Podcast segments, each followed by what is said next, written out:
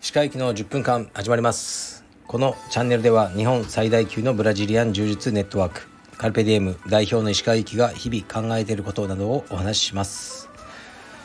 こんにちは。皆さんいかがお過ごしでしょうか。東京は雨が降ってます。すごく嬉しいです。で気温もえー、っとね先週の猛暑よりは下がりましたね。で僕は先ほどはジムで1時間有酸素運動をしてきました。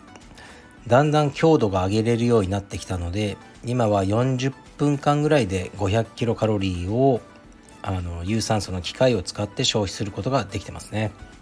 で残りの20分ぐらいを筋トレに当てるって感じです。もう毎日同じですね。朝は7時45分に家を出てだいたい8時ぐらいに着くんですね。で8時から9時まで息子とあの体操ですね。で朝あの僕はもうね ご存知4時から起きてるんで4時から仕事して7時になったら起こすんですけどなかなかこうぐずって起きない時もあるんですね息子も。僕はあのね起床起床って言って起こすんですけどね。空手部の合宿のイメージですね。はい。起床ってその当時の首相が言う決まりでしたね。でなんかダラダラして飯食うのが遅かったりしてあの、7時45分に家を出れないことがまあ多々あるんですね。でそうすると僕すごくあの機嫌が悪くなるんですね。とにかく45分までに家を出るんだ。でたまにこうね練習中にコーラとか飲みたがって飲んだりしたんですけど時間に間に合わなかったらもうコーラはなしだっていうふうに脅してこうやったりしてるんですね。で今日は45分前に家を出れたんですよ。そしたらあの、息子が「パパ今日は時間通りに出れたからコーラじゃないのか?」って言ってきたので「いやいやお前違う」と「時間通りに行くのはまず当たり前なんだ」で時間通りにあの出れないことが増えたらこれ以上増えたらコーラをもうねたまに飲んでたコーラもやめるっていう意味だ。って言ったんですけど彼はえだから今日は間に合ったからコーラでいいんじゃないのか。ちょっと話が噛み合わねえなこの5歳児とはと思って。じゃあ今日はコーラでいいよ。コーラを飲ませながらトレーニングしました。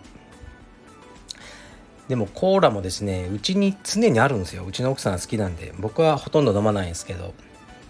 だから飲めるんです。別に。僕に許可など得なくても勝手にコーラは。も多分僕からコーラをもらうことに価値を感じてんだろうなと思って息子の場合は。まあやつ自身も楽しんでるのかなと思いますね。分かんないですけど、とにかく息子には5歳なんですけど時間と金は守れ。他はもう価値観でねどう言われても仕方ない。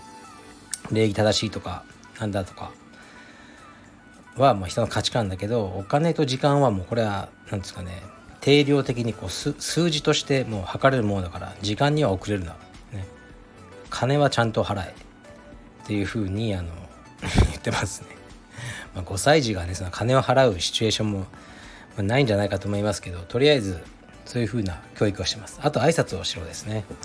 それだけです。であのまあ急いで行くんですね。こう結構遠いんですよ。幼稚園からうちの家っていうのは。それを急いで。で今日みたいに雨が降るともう傘さしてで僕は時間が早く着きたいので息子の荷物は全部僕が持って小走りで行くっていうスタイルですね。息子と2人で。もうなんか親子忍者みたいにシタタタタタってこういつも走りながら行ってるんですね。で今日はね傘さしてたからたまたま手をつなげない状況があったんですね。普段は手つなぐんですけど。そしたらねあの原付があの脇道から飛び出してきて結構危なかったですね。あのぶつかりそうになっちゃいましたね。うんまあ事なきを得たしそのね原付も転んだりしなかったんですけど。あやっぱ気をつけなきゃいけないなと思ってあの道場に急ぎました。で原付で思い出したんですけどまあ 僕は何ですかね六本木の近くに住んでるんですけどであんまりこう港区渋谷区から出ることってないんですね。まあ港区おじさんみたいな感じなんですね。で港区がなんかブランドだとか言ってるわけじゃないですよ。出る必要がないから出ないんですけどうん最近こうちょっと神奈川の方とか他県とかに行くことがなんかあったんですけどいろいろ用事で。でこう地方に行けば行くほどやっぱ原付が増えてでしかもこう原付乗ってる人の股の開きが激しくなりますね。あれなんででしょうね。原付僕も乗ってましたけど股をこう横に開く意味全くないと思うんですよ。風の抵抗も増えるし何もいいことないと思うんですけどこう地方でちょっと悪そうな人とか絶対こうもう180度ぐらいに開いてますよね。扇みたいに股を。何ですかね開いても原付だろうみたいな。ことしか思わないんですけどはいちょっとそう思っただけです。ではえー、っとあレターの前に今日レターいけないな今日はですねある大きな企業に行ってきました。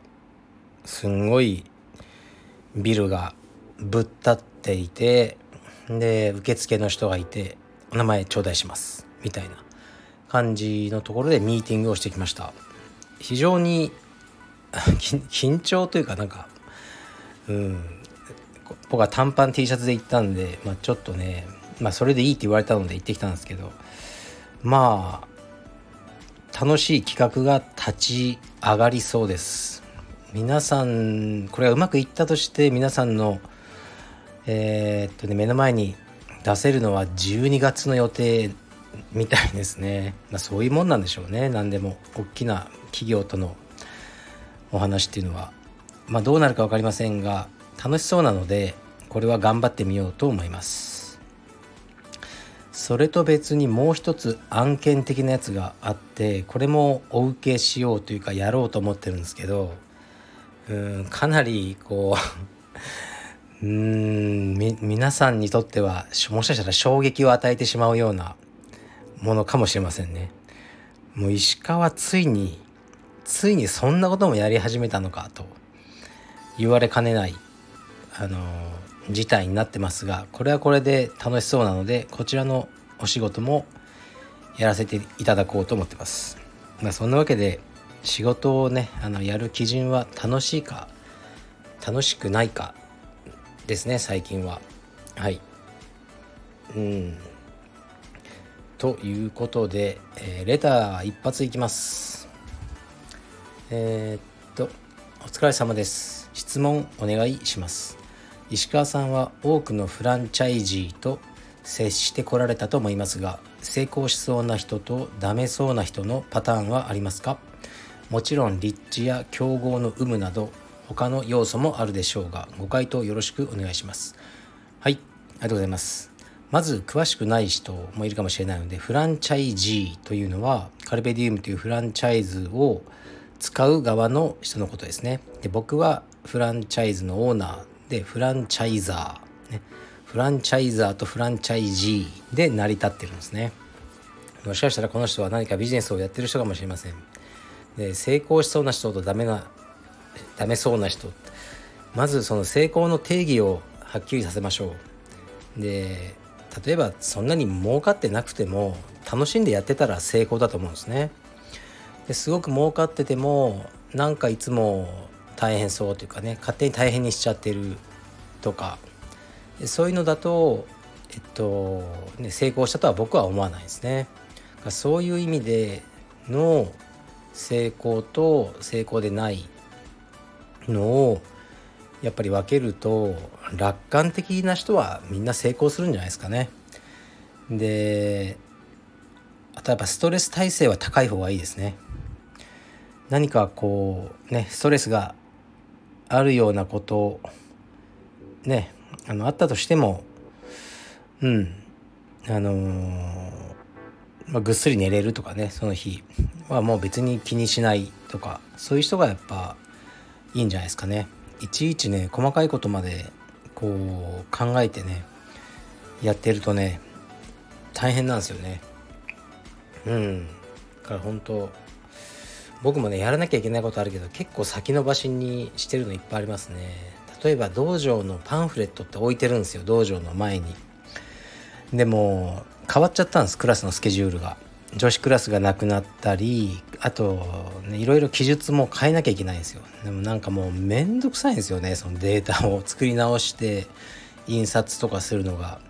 でずっとやんなきゃなと思いながらまあでもこれを変えないことによってなんか誰かが困るかなと思うと、うん、別に困んねえだろうと思って、うん、でこれがスタッフに与えた仕事だったらこうやってもらわなきゃ困るんですね。これは。なんかやれってねあの指示したらそれやってもらわないと困るんですよ。そういうもんなんで。彼の判断でいやこれ誰も困んないでしょとかそれはねあの彼らに言う何ですかね。資格はないんで。でも僕はあるんで一応これ僕の案件なんですけどパンフレットとかなんかめんどくせえなと思ってもうなくしちゃおうかな。このパンフレットがあってもなくても、うん、今のその会員数変わってねえだろうとかちょっと思ってなくそうかな。もうめんどくさい。と思ってますね。からまあそれがいいことかどうかわかんないですけどもうあんまり細かいことを、うん、誰もね読んでないっすよあのパンフレットとか。ホームページとか多分。だから適当に あのやってまあいいやみたいな。感じで考えられる人が良いのではないでしょうか。はい。でね確かにいろんな人が道場を開きたいって僕のとこに相談とか来ますけどうーん分かんないっす。本当に。その人がとかねその人の道場が成功するのかどうかは全く分からないですね。最初に僕は言うんでもう大して儲かんないですよ道場ってって。僕のその経済状況とかも全部教えて。この程度しか儲かんないですよ。大丈夫ですか？って必ず言ってるんで、うん、だからそれをあの分かった上で別に金銭的には儲かんなくても何かね道場やることにいいとか楽しいと思ってる人しか多分やってないと思うのでそういう意味ではみんな成功してるんじゃないでしょうか。というまとめ方でいかがでしょうか。はい。じゃあ失礼します。